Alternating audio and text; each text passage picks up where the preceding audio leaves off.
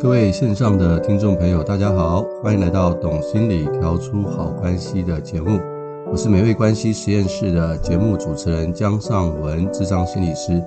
好，今天非常高兴又在线上哈空中可以跟大家去碰面了。我们今天要说什么样的题目呢？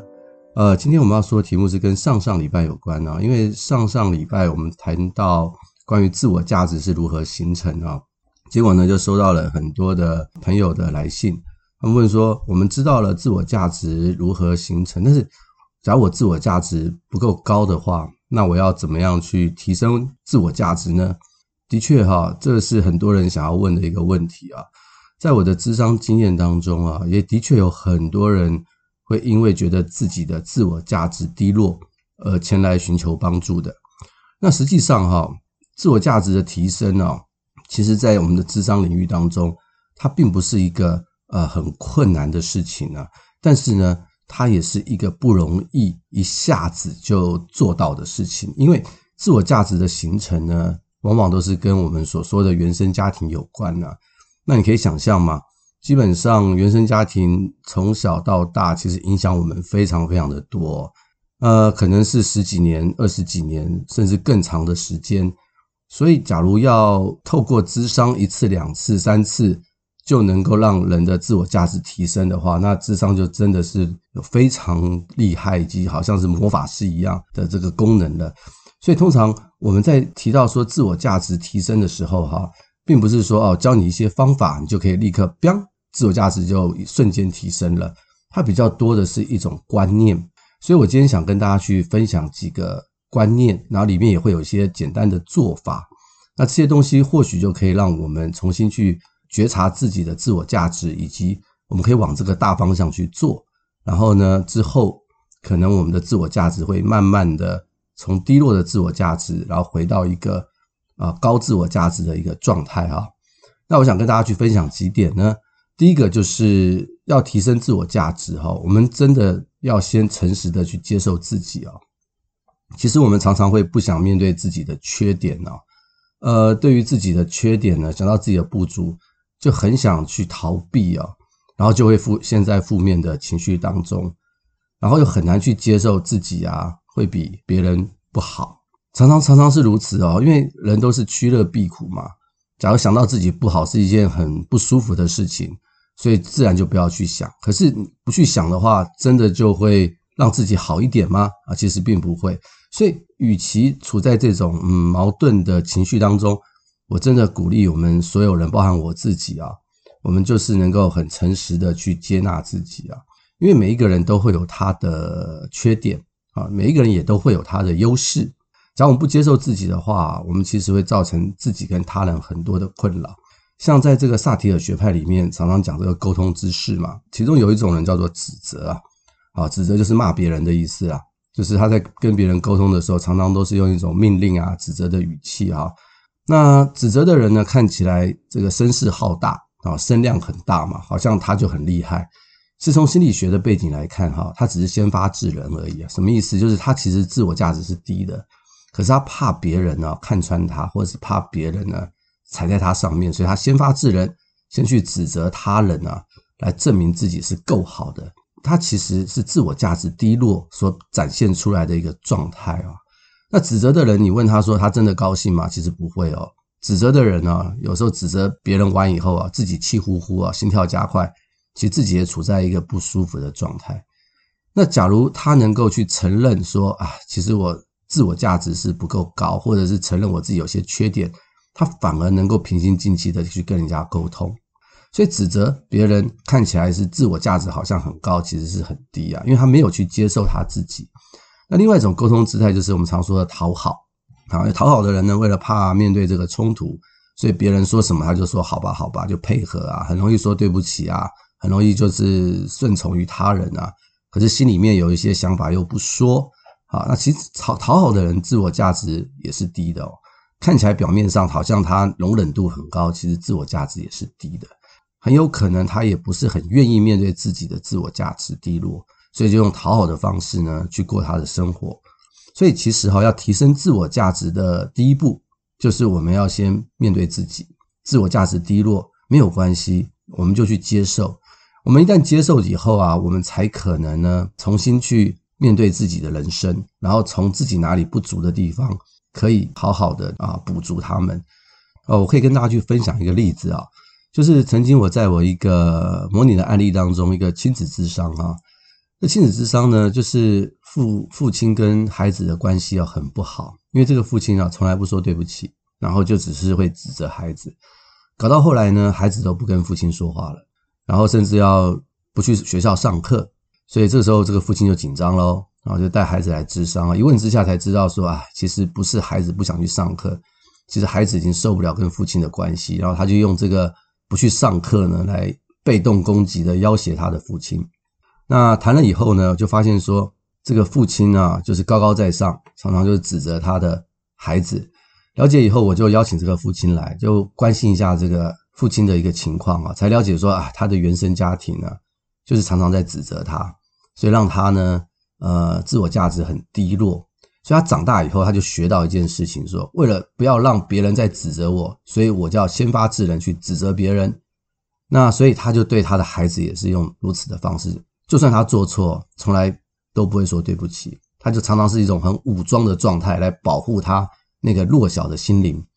他跟他父亲哈，经过几次晤谈以后，我开始协助他的父亲哈，去理解他的自我价值不是他用他现在的方式可以提升的，也不是就说用指责或保护自己的方式能够让自己呢看起来很好。他理解这个之后，他就在我面前去哭啊，然后去提到他原生家庭对他的一些创伤啊。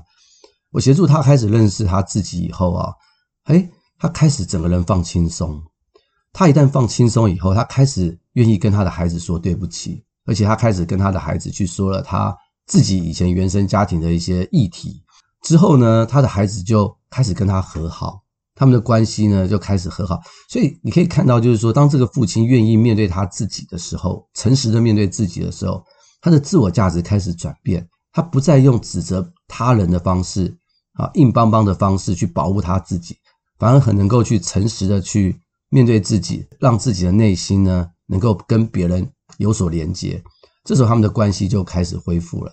所以我真的去鼓励大家哈，诚实的面对自己，接纳自己哈，是提升自我价值的第一步。那第二个呢，我想跟大家去分享的就是停止批判自己。啊，在我的咨商的经验当中哈，有一些人常常会来跟我说。我觉得我想要做一些事情啊，我觉得我自己做的够好了，可是我的脑袋哈总是会有一种声音告诉自己说，你很糟糕，你很烂，你做的不够好，或者是有一些个案呢，当他们觉得说他们已经做到了，他们也会觉得说，这有什么了不起？我做到这个应该是应该的啊，理所当然的，或者是他们会跟我讲说，当他工作做得还不错，他的上司肯定他的时候，他表面会说谢谢，但他的心里面却觉得。不相信，还是觉得自己不够好，所以他们来咨商，就问我说：“为什么会这样？”其实为什么会这样呢？这都是跟原生家庭有关哈。因为一个高自我价值的孩子哈，父母呢通常是对孩子是充满着温暖、充满着爱，很容易去鼓励孩子，所以他们从小时候呢，当孩子做对、做到好的时候，父母的赞美啊是不会吝啬的，会常常肯定孩子说你做得很棒。但是呢，假如这个父母呢是那种控制型的，或者是很独断的，或者是冷漠，或者是忽视的，他们常常对孩子少有鼓励，然后常常是批评孩子。啊，孩子考了一百分，也觉得是应该的啊，吝于赞美。这样的孩子长大以后啊，常常心里面就会有这种所谓的父母责备的声音。所以，像刚刚我刚刚想的那些案主，他们心里面的那些声音呢，其实是来自于谁呢？是来自于他父母的声音。所以我通常就会协助这些案主哈，去分辨说，当你出现这些声音的时候，感觉很真实，但那不是你的声音，那是你童年父母在你心里面批评你的声音。我们就把这些声音呢，把它叫做什么呢？叫做巫婆讯息。所以我会先协助这些案主哈，去辨识出什么叫做巫婆讯息，就叫他写下来。你觉得哪些是巫婆讯息？他就会写写写，哇！有时候一写哈，不写还好啊。有时候一写就写出个二三十个、十几个都会有哦，全部都是负面的讯息。然后写下来以后呢，我就会说：“哎，你觉得这些讯息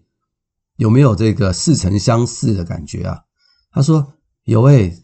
这就是我小时候我父母说我的东西嘛，或者是他们有时候会说，就是我小时候读小学的时候，我的老师常常骂我的事情。你看到没有？这些都是所谓的创伤，都是所谓的巫婆讯息，它已经哈遗留在我们的脑海深处了。为什么叫它它是巫婆讯息呢？因为知道这不是真的，因为我们知道巫婆哈。”在我们的童话电影里面，通常都是咒诅别人，所以这些讯息呢，都是咒诅我们不好，所以我们就分辨出这些巫婆讯息。然后呢，一旦我们分辨出来以后，下次这种声音一出来，我们就说它是巫婆讯息。既然是巫婆讯息，我们要相信吗？不要相信。我上上集的节目有提到这个自我价值的来源嘛，哈，除了原生家庭以外，接下来就是所谓的身旁的贵人了。所以，当我们身边有一些贵人啊，在称赞我们的时候，我们就把他这些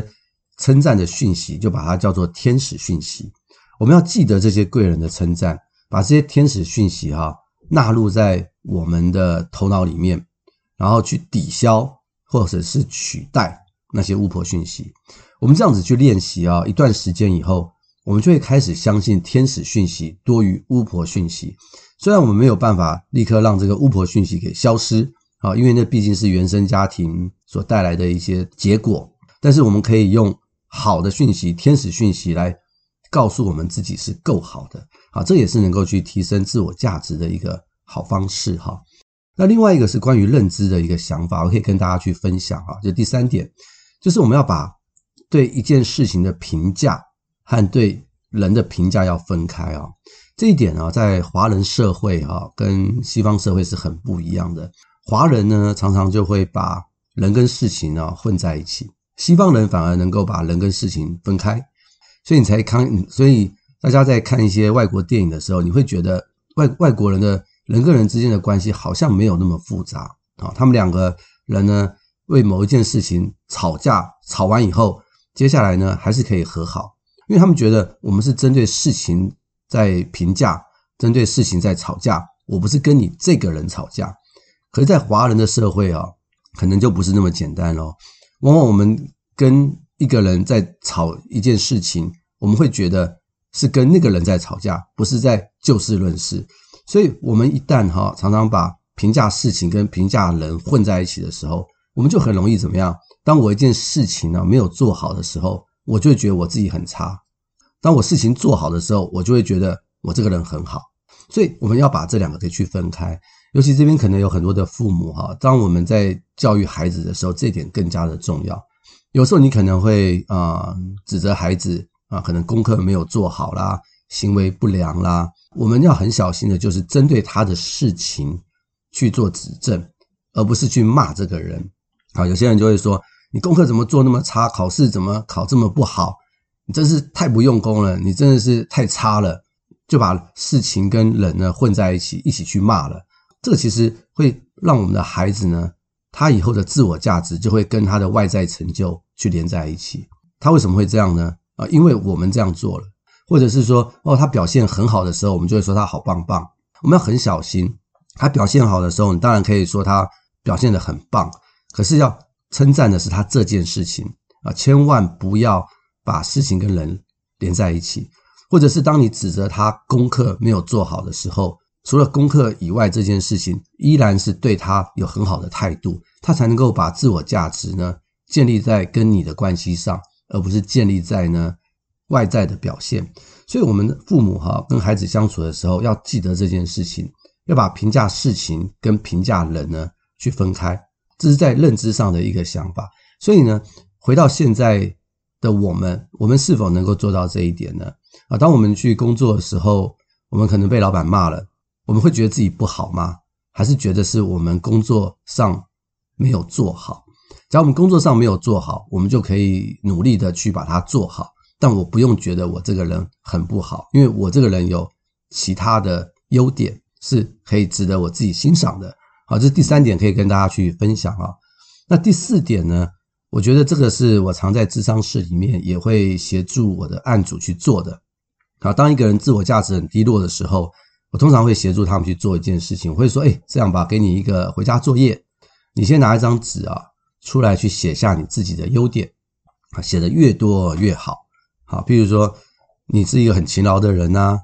啊，你是一个很乐观的人呐，你是很感谢的人呐，请他写这个作业的时候啊，可能他会告诉你说，我觉得我自己没有什么优点呢。那这时候我们就会跟他去谈一谈他的生活发生了一些什么样的事情，然后从这些生活当中哈，让他去发掘他其实自己有很多的优点是他自己没有看见的。这些都是从生活的细节里面协助他去写下一些自己的一些优点，然后呢，我会请他呢去找身边三到五个认识他的人，然后请他们呢也能够写下这个案主的优点，可能是身边的同事，可能是身边的好友，可能是他的上司，可能是他的下属，甚至于是他的伴侣啊，这些都是可以。写，请他们去写下他至少三到五个优点，然后写完以后呢，他就可以看一看身边的人呢对他的称赞和他自己跟自己写的东西会有什么样的差别。我请他们这样做下来以后啊，他们就会发现，诶，其实身边的人看我跟我自己看我，其实不会差异太多。原来身边的人都觉得我有这些优点，是我自己不认为我自己有这些优点。所以，像这样的优点大轰炸，或者是很诚实的去写下自己的优点哈，其实会帮助人呢重新去欣赏自己，很确实的去知道说啊，其实我不是那么的差，我其实有很多的优点，而且我在身边的人的眼中呢，原来我是够好的。所以，通常做这样的练习以后啊，就会有很多人会重新的去看待自己是不一样的。我会跟大家去分享，我有很多的案主哈，在做完这样的练习以后，真的他们就会不太一样啊。特别是有一个案主呢，我记得呃有一次哈，做完这个功课以后，他有一次他就穿了一个很漂亮的衣服来，诶，我就说，诶，你今天很特别哦，今天打扮得特别的漂亮哦。他说，对，我突然发现呢，原来我是一个有很多优点的人，我值得打扮，所以他就说他把他多年哈一个。很漂亮，很少穿的衣服啊，今天就穿去上班了。然后我说怎么样呢？穿去上班以后，他说哇，他的他的同事就说哇，你今天穿得好漂亮，然后就鼓励他说你要常这样穿啊，你看你好有自信心啊。他听到他的同事这样鼓励以后，他就显得更加的高兴。我就说，诶，这个就是所谓的天使讯息，好，你要把它记下来。然后我就跟他讲说，好，你看到没有？当你相信你自己有很多优点的时候。你看待你自己的方式就不一样了。我就说那些同事啊，就是你生命中的贵人；那些写下你优点的那些人，都是你生命中的贵人。你写下你自己的优点呢，你自己就是你生命中的贵人。然后呢，我就鼓励他说：“你每一天呢，在睡觉前哈，都可以写下三件事情，就是今天你做的三件好事情。”然后我说：“你可以透过这样的练习哈，去看到你自己。”更不一样的地方，不是你外在呃工作上的成就，或者是别人怎么称赞你，而是你自己从心里面呢发自内心的去称赞你自己。我就鼓励他做这样的一个练习哈，在经过一段时间以后，我就看到他呢真的很不一样。我们后来就结案了，为什么？因为他已经没有他以前的困扰了。他本来是一个很讨好别人的人，他现在也不用再讨好，因为他知道说他欣赏他自己。他可以好好的去表达他的意见，不需要委曲求全。所以看到他的这个例子，我很想跟大家去分享。所以我刚刚所讲的这个练习哈，我鼓励大家可以去试着做做看。你可以从他人的眼中呢，去看到自己的优点，这是一个非常好的练习。好，所以今天的节目哈，跟大家去分享这几样可以提升自我价值的方法。那我鼓励大家可以去试试看。它虽然不是一夕之间你的自我价值就会立刻暴涨。但是呢，它可以不断自我的提升。